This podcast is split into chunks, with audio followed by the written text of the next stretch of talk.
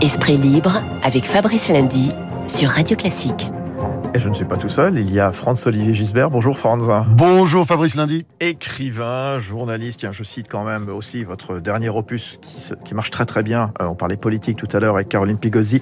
L'histoire intime de la Ve République, tome 1, le sursaut, évidemment, dans, les années euh, de Gaulle. Bah oui, c'est de Gaulle. La campagne présidentielle, alors celle de, 2022, bien sûr. Euh, vous vous intéressez au cas de Christiane Taubira. Elle ira, elle ira pas bah, c'est le feuilleton de Noël. Hein. il semble que ça manque un peu de substance quand même euh, comme feuilleton. Euh, je préfère moi personnellement The Crown. Enfin, l'ancienne garde des Sceaux donc constate, je cite, une attente colossale. Fin de citation pour sa personne, à gauche. Bon, c'est une femme cultivée et qui parle un beau français, mais bon, on a du mal à croire qu'elle est en mesure de sauver la gauche qui, quand on additionne tous les candidats, atteint péniblement 25% des suffrages. Une misère. Madame Taubira ne, ne prend pas d'élan. Ses déclarations ne sont pas engageantes, enfin du moins quand on arrive à les comprendre, ce qui n'est pas toujours mon cas. Elle a déclaré qu'elle euh, se déciderait en janvier. Franchement, c'est trop tard. Mais enfin, vous me direz, c'est mieux qu'en avril, puisque il faut lui rappeler, euh, si elle ne le sait pas encore, que l'élection présidentielle se déroulera le, le 10 avril pour le premier tour et, et, le 24 pour le et second. le 24 absolument pour le second. Ce qui est intéressant dans cette affaire, ce n'est pas tant Madame Taubira qu'elle me pardonne. Mais ce qu'elle révèle, une gauche incapable de réfléchir sur ce qui lui arrive, incapable de comprendre les raisons de sa déchéance électorale. Elle est euh, comme un malade qui aurait pris euh, un mauvais médicament, mais qui, au lieu de changer de traitement, euh, aurait décidé de tripler les doses. Je m'explique. Ce qui arrive à la gauche aujourd'hui, à la ramasse, après avoir aligné quand même deux présidents, excusez du peu, Mitterrand puis Hollande, eh ben, c'est que la gauche, elle a tourné le dos à son passé, elle a liquidé ses valeurs traditionnelles, le travail, la laïcité, la République, et elle a lâché son électorat habituel, les classes populaires. Contrairement à la gauche allemande, par exemple, qui réussit bien d'ailleurs, elle est revenue au pouvoir, la gauche française ne représente plus du tout les ouvriers, elle ne prend même plus la peine de leur parler, elle ne s'intéresse finalement qu'aux bobos euh, urbains, comme le PS, ou à l'extrême gauche islamo-gauchiste, euh, pardonnez l'euphémisme, de la France insoumise. Quant aux escrologistes, j'ai tendance à penser euh, qu'ils prennent ce qu'il y a de pire chez l'un et chez l'autre. Alors, les partis de gauche n'ont pas de stratégie digne de ce nom, c'est ce qui apparaît. À force de courir derrière les électeurs qui sont euh, loin de pouvoir constituer un bloc majoritaire, eh ben, ils se sont euh, euh, retrouvés seuls dans la forêt, comme le petit chaperon rouge. C'est pourquoi il faut vraiment franchement pitié, les Hidalgo, les Jadot. Alors, on ne parle que, que de Madame Hidalgo, mais ça ne marche pas très fort non plus pour, pour Monsieur Jadot. Malgré euh, ses airs de vieil enfant de cœur, euh, oh. un peu ébahi, genre euh, ravi de la crèche, il n'est pas encore prêt à avoir de la lumière. Enfin, en attendant, il, il, il prend l'eau, hein, Yannick Jadot. Et d'ailleurs, c'est ce que montre, euh, euh, parce que je pense qu'il a vraiment gagné le prix de la campagne la plus débile de l'année avec le spot genre Matrix, qui est signé d'ailleurs Julien Bayou, le secrétaire euh, national des Verts. Et vous savez que l'histoire de pilule verte, de pilule rouge, enfin, on touche le fond. Alors, il y a finalement que Mélenchon qui résiste, mais dans un genre archéo-socialiste, qui sent vraiment très fort la naphtaline, dans le genre euh, vieux monsieur et vieille ficelle. Vous savez, ça vous rappelle euh, vieille dame et vieille dentelle. Euh, le problème de la gauche, ce n'est pas de remplacer tous ces gens-là par Taubira, mais de changer complètement de logiciel, de revenir à sa base, à sa base, à ses sources, de changer les têtes. Il y a des gens d'ailleurs qui pourraient très bien la représenter. Je pense à euh, Stéphane Le Foll, le maire socialiste du, Mans, ou Amin Del Khatmi, le président du, du parti du, du printemps républicain. Enfin, il y a, y a des gens, mais ces gens-là sont sous le boisseau. Et en fait, ce sont les autres qui tiennent, le, le, le, qui, qui, sont au-dessus du, enfin, qui, qui, tiennent le haut du pavé et, et qui tiennent des discours complaisants euh, sur fond de bigoterie islamiste, avec des dénis sur l'insécurité, etc. Donc, gauche, pour revenir, il faut qu'elle commande à, penser à, parler aux Français, au lieu de les gaver comme des oies de wokisme, de racialisme, de décolonialisme, d'indigénisme, enfin de toutes ces bivesées et carbistouilles qui ont euh, pour objet de déconstruire la France. Enfin, la France et puis Noël aussi en passant. Grâce soit rendue à Valérie Pécresse d'être partie en guerre contre cette idéologie débile venue des États-Unis en parlant à son propos de folie. Je crois que c'est le mot folie. On peut employer aussi le mot connerie. D'ailleurs, c'était la une de Marianne euh, euh, avec ce numéro Enquête double, sur ces sur cons ces cons qui nous cernent. Il y en a de plus en plus et il y en a beaucoup en ce moment.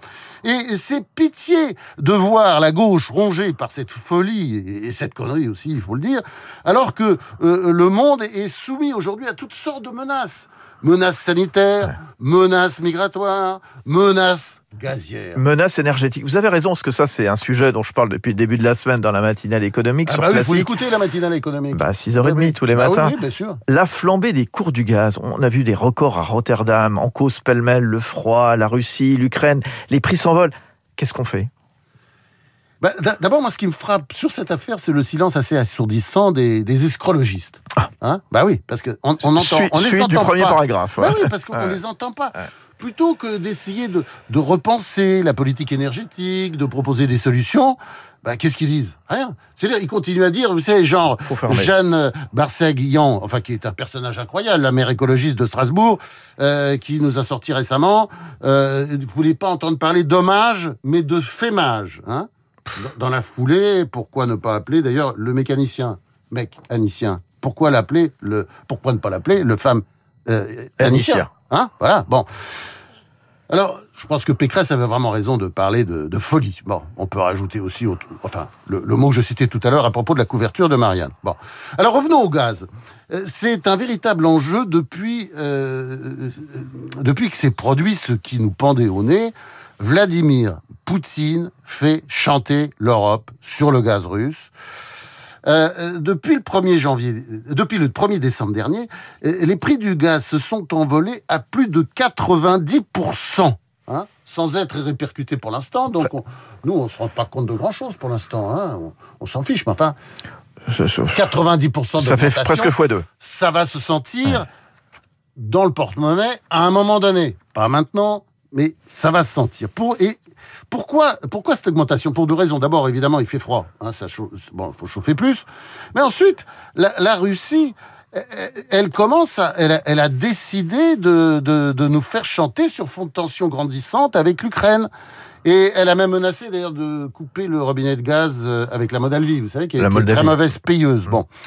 Tout ça au moment où, soit dit en passant, le géant russe du gaz Gazprom annonce un résultat qui a plus que triplé au troisième trimestre. hein, vous savez ça, Fabrice lundi. 6 milliards d'euros, c'est quand même pas mal. Et si on avait des dirigeants européens dignes de ce nom, je crois qu'ils proposeraient un sommet avec la Russie, pas pour régler bah, ne rêvons pas, mais enfin en tout cas pour discuter de tous ces problèmes qui se posent.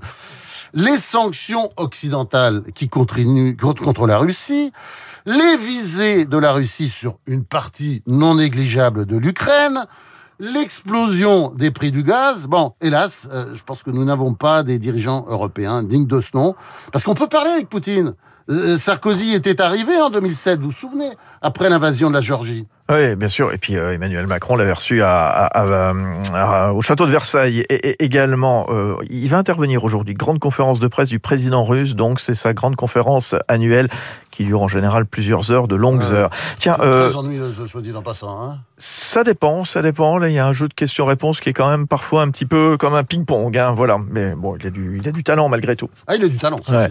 Euh, juste, vous me disiez là tout à l'heure avant de rentrer, euh, vous vouliez pousser un coup de gueule contre l'AFP. Qu'est-ce qui se passe? Ouais, alors là, simplement, j'étais un peu long. Alors, je suis désolé, il faudrait peut-être refaire ça une autre fois, mais c'est très intéressant, l'AFP, parce que... euh, L'agence je France Presse, hein, voilà, France- oui, les- les- les- je, je lis beaucoup le fil, évidemment, de l'agence France Presse. Je suis quand même euh, frappé par sa vision souvent biaisée de l'actualité. Euh, sur l'Arménie, par exemple, ou sur le Venezuela, qui gagne, soi-disant, les élections régionales, euh, voyez, avec une vision quand même... Toujours, ça va toujours dans le même sens. Pourtant, c'est une grande agence mondiale reconnue, Ben réputée. Ils sont oui, présents dans une centaine je de suis pays. pas sûr que l'information soit toujours d'une honnêteté scrupuleuse.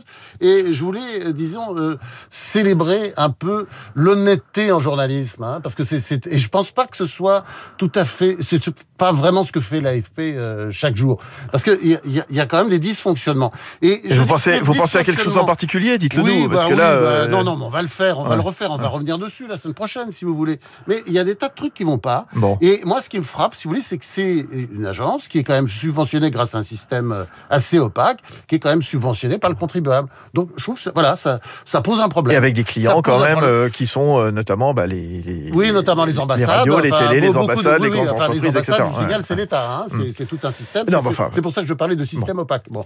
Et donc, si euh, c'est- comment dire le contribuable qui paye, je pense simplement que quand on est à l'AFP, on doit en tenir compte quand on fait de l'information. Bon, Voilà. bah écoutez, on en Notamment un- quand on parle du Venezuela, quand on parle de l'Arménie. Enfin, il y a beaucoup de sujets pour, sur les. Bon, on, on- on fera ça. Bon, on, va penser aux fêtes quand même, parce que c'est demain soir le, le réveillon. Euh, vous avez déjà prévu un peu votre, votre repas, euh, François, euh, demain, donc euh Oui, Moi, c'est toujours, vous savez, légumes et pâtes. Mais bon. Alors, Est-ce qu'il y aura du homard? Ah non, non, je suis désolé. Je suis désolé. Mais Qu'on se comprenne bien là. Je vais pas vous faire la leçon parce que vous allez, euh, certains d'entre vous, manger du homard, du crabe ou du poulpe pendant les fêtes. Hein. Euh, je ne suis pas un escrologiste, moi, ne pas confondre. Mais s'ils sont vivants, par pitié, n'oubliez pas de les assommer avant de euh, les mettre sur le grill, par exemple, s'il s'agit des homards, ou de les jeter dans l'eau bouillante. Un très grand chef, le regretté euh, Joël Rebuchon, mon ami, faisait ça d'ailleurs. Il faisait ça avec un petit maillet euh, en bois. Bon, Noël, c'est notre fête. C'est pas tellement la fête des animaux, n'est-ce pas, Pas trop. Enfin, euh, Il suffit de regarder nos assiettes. Bon, mais c'est pas une raison pour ne pas être humain avec eux. Je crois qu'on n'a plus d'excuses depuis qu'on sait, ça vient de sortir, c'est un grand rapport de la célèbre London School of Economics, basé sur 300 études scientifiques. Donc, depuis qu'on sait donc que les homards, les crabes ou les poulpes soufflent le martyr quand on les cuit ou qu'on les grille vivants. Voilà. Donc, je ne veux pas gâcher les fêtes, d'autant moins que je suis dans le même esprit que notre confrère Nicolas Charbonneau, qui, Oui, euh, dans le dans le Parisien. Dit, bah, c'est ce que je veux dire d'ailleurs, vive Noël et joyeux Noël. Vive Noël, joyeux Noël, joyeuse fête, bon réveillon donc demain. Franz Olivier Gisbert, je rappelle l'histoire intime de la Ve République, tome 1, le sursaut, va peut-être trôner au pied du sapin comme euh, cadeau. Pensez Merci beaucoup, Franz Olivier Merci, Tiens, Fabrice. demain, soir de réveillon, soyez à l'écoute de Radio Classique pour la soirée de Noël à partir de 20h avec Francis Drezel, bien entendu. Ah oui, Francis Drezel. Excep- exceptionnel, Ah hein, ce, ce monsieur. Euh, en guise de mise en bouche, voici un extrait de l'oratorio de Noël de Jean-Sébastien Bach, C'est une œuvre de 1734.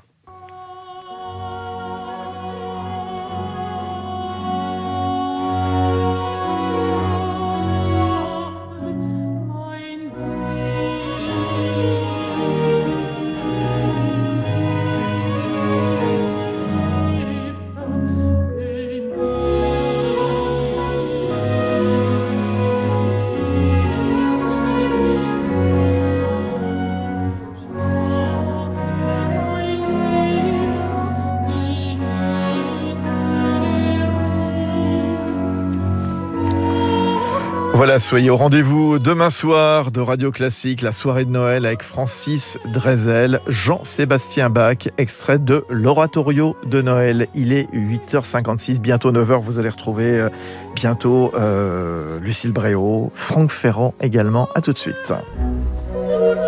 Vous écoutez Radio Classique. Avec la gestion Carmignac, donnez un temps d'avance à votre épargne.